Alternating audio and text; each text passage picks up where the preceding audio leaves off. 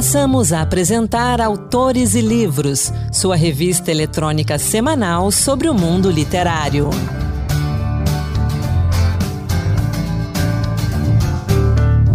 Olá pessoal, sou Anderson Mendanha no ar, Autores e Livros. Hoje a gente traz a história da origem de Flor de Lis, a líder religiosa condenada pela morte do marido.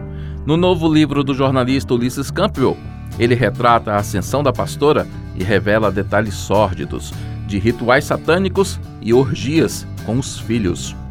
A suposta adoção de crianças e adolescentes que viviam em situação de abandono e que chegou a passar de um total de 50 alçou Frodelis ao estrelato na década de 1990 e ela chegou até o cargo de deputada federal.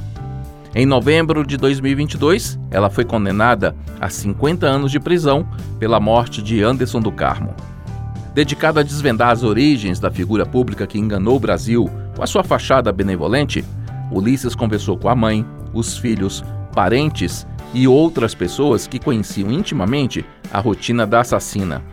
O livro Flor de Lis, A Pastora do Diabo, lançamento da Matrix Editora, é o resultado destas entrevistas e de um trabalho extenso de pesquisa que durou dois anos. A gente sabe mais sobre esse livro e sobre a vida de Flor de Lis na entrevista que fiz com Ulisses Campbell, que você ouve agora. Entrevista. A gente recebe aqui agora no Autores Livros o jornalista Ulisses Campbell, autor dos best-sellers Susana Assassina e Manipuladora, Elise Matsunaga, A Mulher que Esquartejou o Marido. Ele fala do seu mais recente livro-reportagem, Flodelice, A Pastora do Diabo. Ulisses, mais uma vez, obrigado por estar aqui conosco no Autores e Livros. Bem-vindo. O Anderson, eu que agradeço o convite. É, obrigado. É sempre bom ter um espaço para divulgar nossas obras. Espero contribuir muito aí com teu, o teu programa. Deixa eu ler um trechinho aqui da quarta capa para a gente ilustrar quem é Frodelis. Aqui na quarta capa diz que Frodelis foi considerada um símbolo de amor, afeto, generosidade, uma supermãe, pariu três filhos, adotou mais de 50, foi pastora, cantora gospel, deputada federal e depois de tudo isso, assassina. Então, Ulisses, eu começo perguntando quem é Frodelis de verdade? Ela é pastora? Ela é uma bruxa? É satanista? Quem é ela?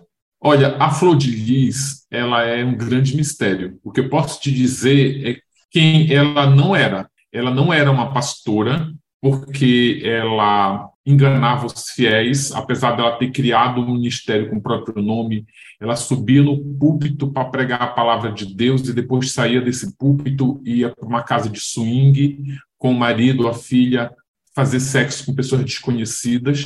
Eu não tenho nada contra quem vai, quem frequenta swing, mas isso não está é, tá nos princípios aí é, de uma vida de pastora. Ela não era uma mãe também, porque nem uma mãe é, adotiva, nem uma mãe biológica, porque ela conseguiu arrolar os filhos biológicos para o crime. Todos os três foram presos por envolvimento no assassinato do pastor Anderson. A Flor de Lis ela começa a regimentar os filhos que já tinham passagem pela polícia ou que estavam no crime para matar o marido, eles se negam. Um deles, inclusive, chamado Lucas, que é traficante do Comando Vermelho, que morava na mesma casa que ela chamava de filho, ele chamava ela de mãe, um filho adotivo. Ela chama para o crime, ele diz que é traficante, mas não é assassino, se recusa. A Flor de Lis também ela não era uma deputada porque ela, ela foi eleita com, com base nesse trabalho de falsa filantropia que ela fazia. Ela se vendia como uma mãe, mas a Flor de Lis, no dentro do Congresso, Anderson, ela não conseguia caminhar nem do gabinete até o plenário, porque quem exercia o mandato era o pastor Anderson que inclusive tinha até um crachá, aqueles crachá que dá livre acesso à mesa diretora. Ou seja, a Flor de Lis ela era uma grande farsa. Ela enganou o Rio de Janeiro inteiro, porque ela conseguiu ser a mulher mais votada das eleições de 2018, surfando na onda do bolsonarismo. e a máscara dela caiu depois que ela foi presa e acusada de ter matado o próprio marido. Como é que você começou a trabalhar na ideia de uma biografia da Flor de Lis? É, tudo começou com a Suzane. A Suzane começou muito sem querer também. Eu não planejei fazer um livro da Suzane. Eu trabalhava como repórter da revista Veja e fiz uma reportagem para a revista sobre a primeira saída da Suzane no regime aberto da cadeia. Aí, na minha pesquisa, eu acabei me aprofundando, escrevi o primeiro livro, Suzane Assassina e Manipuladora. Quando eu estava na noite de autógrafo do livro da Suzane, o advogado Luciano Santoro, que é defensor da Elise Matsunaga, foi no lançamento e perguntou para mim quando é que vai ser com a minha cliente. Aí eu falei, olha, na hora que você quiser, porque quando o advogado te dá acesso, é, fica tudo mais fácil. Então aí eu fiz o livro da Elise Matsunaga Aí depois que eu lancei o livro da Elise Matsunaga em 2020, começaram a me perguntar, e agora, a trilogia fecha com qual? O, a Flor de é, matou o marido em 2019, e eu estava já finalizando o livro da Elise Matsunaga, preparando para lançar ele em 2020. Então, aí, de tanto me perguntarem qual era o próximo, e como o crime estava muito recente, eu dizia que era a Flor de e acabou sendo. Porque, Anderson, para escrever um livro, reportagem sobre um crime de repercussão, não basta o crime ser de repercussão. Eu preciso ter um estofo, é, porque eu, eu tô, trabalhei muito tempo em revistas semanais, em que a gente escrevia aquelas matérias de capa de seis, sete, oito páginas, mas escrever um livro dá muito mais trabalho, porque ele tem de 300 a 400 páginas, e eu preciso de muita informação, sabe, para o livro ficar envolvente, para então não basta, dá mais um crime recente que está é, bombardeado na mídia. Então o que, que eu fiz no livro da Flor de Lis? Eu fiz um livro é, em que mostra que não só ela, mas muitos outros líderes religiosos de várias correntes, inclusive da Igreja Católica, igrejas de matrizes africana, são falsos líderes que eles usam, esses falsos líderes usam o nome de Deus para cometer crimes. Então, é isso que o livro da Flor de Lis aborda. Claro que tem a biografia dela, tem como ela foi construindo esse, essa personalidade assassina. O livro mostra como os antepassados da Flor de Lis contribuíram para ela se tornar essa pessoa má. Então, o livro ele é isso, assim, ele é uma grande, um grande apanhado de falsos é, líderes religiosos. Uma coisa que chama atenção, o livro é organizado na ordem cronológica, mas já na apresentação, você cita Gabriel Garcia Marques e do realismo fantástico. Ulisses, essa história parece tudo uma grande ficção, parece tudo algo inventado, e o pior de tudo, que não é inventado. Apesar de todas as mentiras que cercam não só a Flor de Lis, mas a família dela, é tudo verdade. Como foi recolher essas informações e organizar esse livro? É, o, então, é quem fez esse, esse prefácio foi o Plínio, Plínio Fraga. Ele trabalhou muito tempo na, na, no jornal o Globo, trabalhou na revista Época, então ele editou uma parte do livro ali e ele acabou. É, ele comentava isso, sabe, durante a edição do livro. Depois a edição é, foi finalizada pela Gabriela Herbeta, que também ficou muito assustada com a, o que o livro trazia assim, eu já estava, eu já, eu já tinha perdido a capacidade de me chocar com esses acontecimentos, porque eu entrei nesse universo e era assim tudo tão surreal, assim, era tudo, era, o fato dela ser uma mãe de 50 já era uma coisa tão absurda a forma como ela adotava essas crianças, porque ela ia no programa de televisão dizer que ela adotou, aí depois eu fui descobrindo que ela não adotava, que ela roubava essas crianças da rua, ela usava, ela rouba, aproveitava para roubar de, de mães que estavam em, em, situação vulnerável, porque estavam nas Cracolândia da vida, ali do Rio de Janeiro. Então, assim, é tudo assim, é inacreditável que uma mulher saia é, uma mulher que andava de mãos dadas com o Comando Vermelho saia do coração da favela do Jacarezinho, se torna uma pastora, se torna uma deputada federal. Então, assim, é muito surreal, não só os detalhes, mas como a própria história da Flor de Lis. A sinopse do livro é uma coisa assim que quem não conhece não entende. O livro agora está começando a chegar em Portugal, as pessoas ficam chocadas assim, mas como essa pessoa chegou a ter tanto poder, enganando as pessoas? É tudo assim muito surreal. A, a Flor de Lis, ela é, é a, eu fui dar uma palestra para uns roteiristas que trabalham fazendo dramaturgia. Eles assim, eles, eles dizem que é tão surreal que nem uma mente criativa que fosse escrever uma ficção não criaria um enredo tão bem elaborado e cheio de camadas. Porque o que é o enredo da Flor de Lis? A Flor de Lis, ela era uma mãe, ela era mãe da Simone. A Simone arruma um namorado chamado Anderson. Aí a Simone começa a contar para a mãe os detalhes da vida amorosa com esse namorado que tinha 14 anos na época, a Flor de Lis já tinha 30 e pouco. Aí, quando a Simone termina com esse namorado chamado Anderson, a Flor de Lis adota esse namorado como filho ou seja, ele passa a ser irmão da Simone, e daqui a pouco ela começa a namorar o Anderson, ou seja, de namorado da Simone, ele passou a ser irmão da Simone, agora ele passa a ser padrasto da Simone. E é esse, é esse personagem que vai ser assassinado por um plano bolado pela Flor de Lis. E assim, as, as, as teias amorosas é uma coisa assim inacreditável. Se eu não tivesse ouvido e pesquisado, se alguém viesse me contar, eu também duvidaria. O que mais te impressionou na vida da Flor de Lis? O que mais me impressionou na vida da Flor de Lis é a capacidade dela de enganar. Ela é uma manipuladora, ela é uma narcisista, ela tem uma capacidade de manipular, de enganar, é, que é inacreditável, é assim surpreendente.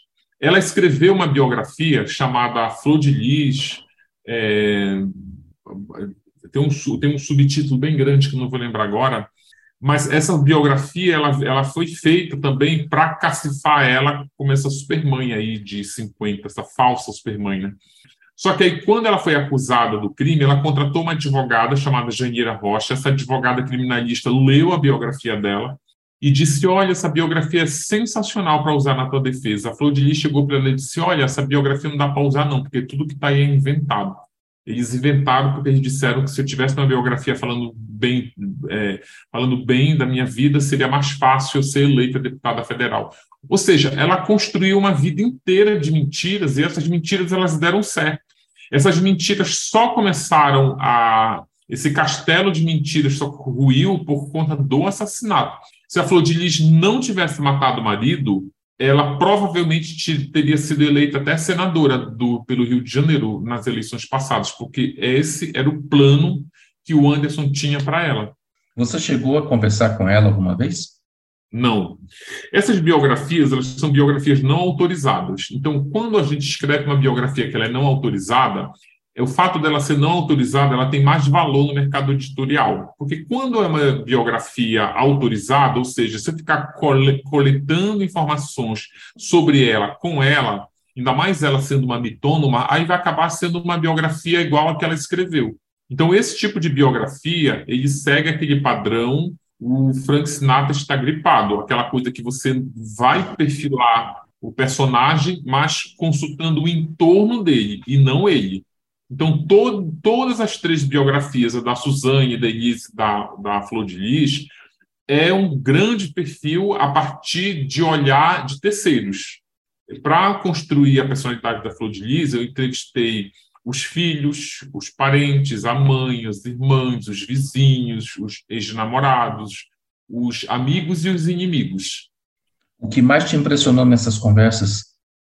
A mentira a, com a facilidade, a flor de lis ela mente com a naturalidade de quem bebe um copo d'água. Então, é isso é, levando a, a, a, proporções extremas, é, constrói, é, faz, faz com que ela tenha assim, uma, uma, uma vida impressionante. Assim, é, a forma, não só é, o processo todo o pacote de mentira que envolve a Flor de Lis, esse processo de embranquecimento que ela teve imposto pelos empresários do, da música gospel, a forma como ela construindo o personagem, inclusive no figurino, usando essas perucas caríssimas, usando essas porcelanas no dente. Então, todo esse tudo na Flor de Lis é falso. Você já é um jornalista experiente, é premiado, acostumado a cobrir muita coisa, escreveu essas esses três livros aí, essas três biografias sobre três assassinas, né?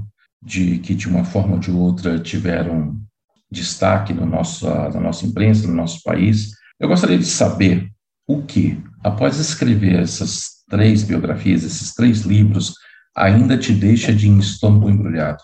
Olha, é, no primeiro livro, eu acho que eu gastei toda a cota de embrulhamento do estômago, porque o livro da, da Suzane, ele tem o, o, esses livros, ele tem como marca registrada, Anderson, as histórias paralelas. Porque desde que eu escrevi o primeiro livro, eu já tinha na, na cabeça que só contar a história da Suzane não satisfaria o leitor. Primeiro, porque todo mundo sabe quem é a Suzane, sabe o que a Suzane fez, sabe que a Suzane foi condenada, sabe que ela, quem são os irmãos Cravinhos, sabe o que eles fizeram. Foi um, um crime amplamente divulgado pela mídia e a Suzane é acompanhada até hoje pela mídia. Então, o que, que eu trago de novo nesses livros, que inclusive foi assim um grande chamariz para os leitores e é considerado, inclusive pela crítica, o grande motivo do sucesso desses livros, a razão do sucesso desses livros. São as histórias paralelas. Por exemplo, no livro sobre Suzanne von Richthofen, tem a história das presas que cumpriram pena junto com ela nas celas ou junto com os irmãos Cravinhos. Então, o livro traz esses personagens à superfície, inclusive contando o que, que eles fizeram. Quando o livro mostra o crime desses outros presos, a gente acaba descobrindo que o crime da Suzane é até pequeno se comparado com esses outros, porque tem coisas assim muito mais horrendas. Tem mães que Logo depois que o filho nasceu, pegou o filho e jogou dentro de uma caldeira quente. Tem a, a esposa traída que atropela a amante do marido grávida com uma carreta. Tem a mãe que mata a filha porque a filha está transando com o namorado. Enfim, tem uma série de outros crimes ali que são. E quando você vai é, detalhando, contando as histórias, as pessoas ficam muito chocadas. No livro da Elise Matsunaga tem também como histórias paralelas, usando o mesmo critério de que todo mundo sabe o que a Elise fez. É, eu trago como histórias paralelas é, o mundo da prostituição. Outras garotas de programa que, que faziam, que trabalhavam na vida junto com a Elise ou que eram, foram clientes do Marcos Matsunaga. No livro da Flor de Lis, eu trago outras histórias de outros é, líderes religiosos que, ah, que cometiam crimes. Então, assim, são um grande diferencial. E essas histórias, no livro da Suzane, ali, já, já são horrendas o, o suficiente para embrulhar o meu estômago. Então, assim, hoje é difícil uma história embrulhar o meu estômago, Anderson, a verdade é essa. Para a gente encerrar, eu volto ao tema da primeira pergunta, sobre quem é Flor de Lis e sobre esse personagem todo que ela criou depois de você conversar com tanta gente, depois que você escreveu esse livro, depois que você finalizou ele, é, você tem uma ideia de como é que uma pessoa é capaz de criar tantas facetas e tantas mentiras sobre si mesmo? Olha, ela cria a, a, muito da mentira, da, da, da, sustentação da mentira da Flor de Lis, ela está na inexperiência dos primeiros jornalistas que entrevistaram, fizeram reportagem com a Flor de Lis, ainda nos jornais locais do Rio de Janeiro, porque tudo começa muito pequeno, sabe? Tipo, ah, aquelas matérias é, tradicionais de fim de ano sobre solidariedade, que tem como função emocionar o telespectador.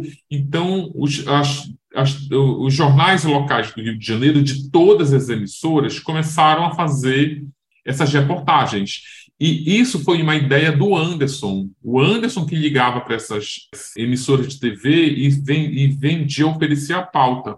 Porque ele sabia que quanto mais ele emplacasse na, nas reportagens, mais é, benefícios ele conseguiria com empresários do Rio de Janeiro, porque ele queria doações.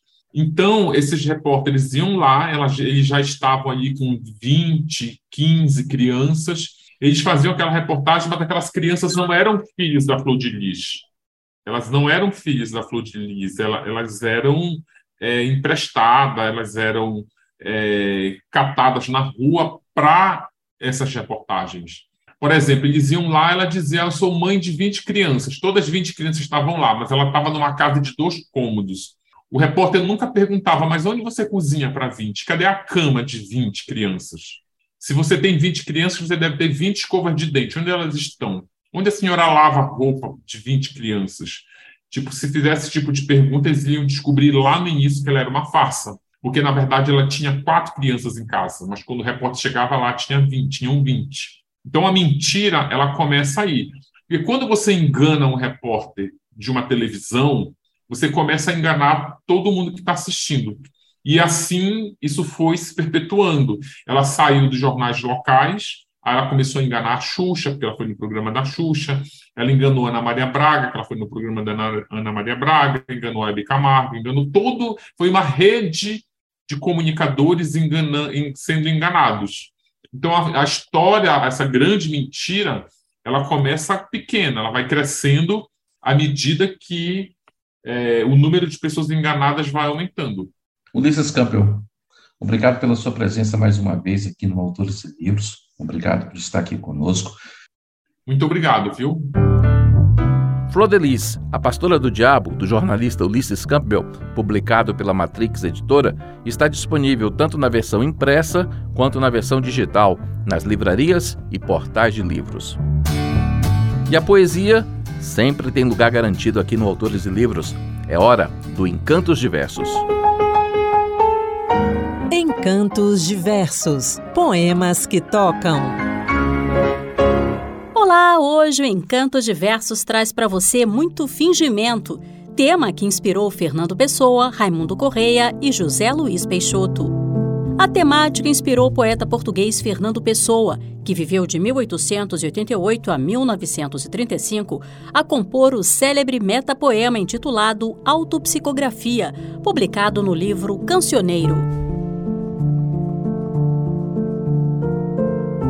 O poeta é um fingidor. Finge tão completamente que chega a fingir que é dor, a dor que deveras sente. E os que leem o que escreve, na dor lida, sentem bem, não as duas que ele teve, mas só a que eles não têm. E assim, nas calhas de roda, gira, a entreter a razão, esse comboio de corda, que se chama coração. Entre os recursos estilísticos utilizados por Fernando Pessoa no poema, destaca-se o polipitoto. Mas você sabe o que significa isso? Poliptoto é uma figura de retórica que consiste no uso reiterado de uma palavra de diferentes maneiras para enfatizar uma ideia ou ação. No caso, o poeta valeu-se das palavras fingidor, finge e fingir. Nos versos de Mal Secreto do poeta maranhense Raimundo Correia, que viveu de 1859 a 1911, o eu lírico aborda a necessidade que cada um tem de aparentar ser melhor do que é. Se a cólera que espuma, a dor que mora na alma e destrói cada ilusão que nasce, tudo que punge, tudo que devora o coração no rosto se estampasse, se se pudesse o espírito que chora vir através da máscara da face, quanta gente talvez que inveja agora nos causa, então piedade nos causasse. Quanta gente que ri, talvez consigo, guarda um atroz, recôndito inimigo, como invisível chaga cancerosa. Quanta gente que ri, talvez existe, cuja aventura única consiste em parecer aos outros venturosa. Na mesma linha, o poeta português José Luiz Peixoto, que nasceu em 1974, escreveu Fingir que está tudo bem, parte da obra A Criança em Ruínas.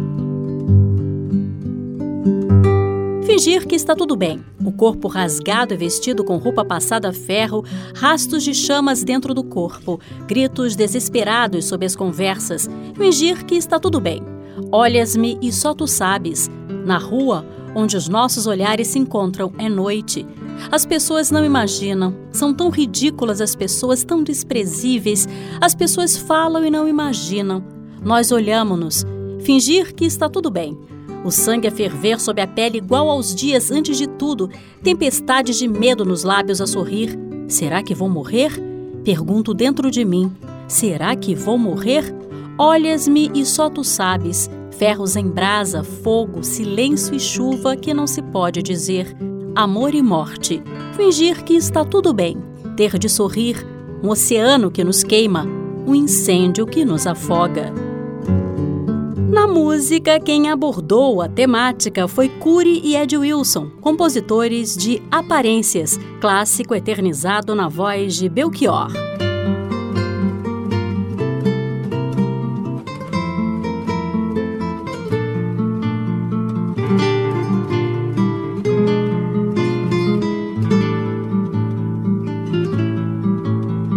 Quantos anos já vividos, revividos, simplesmente por viver.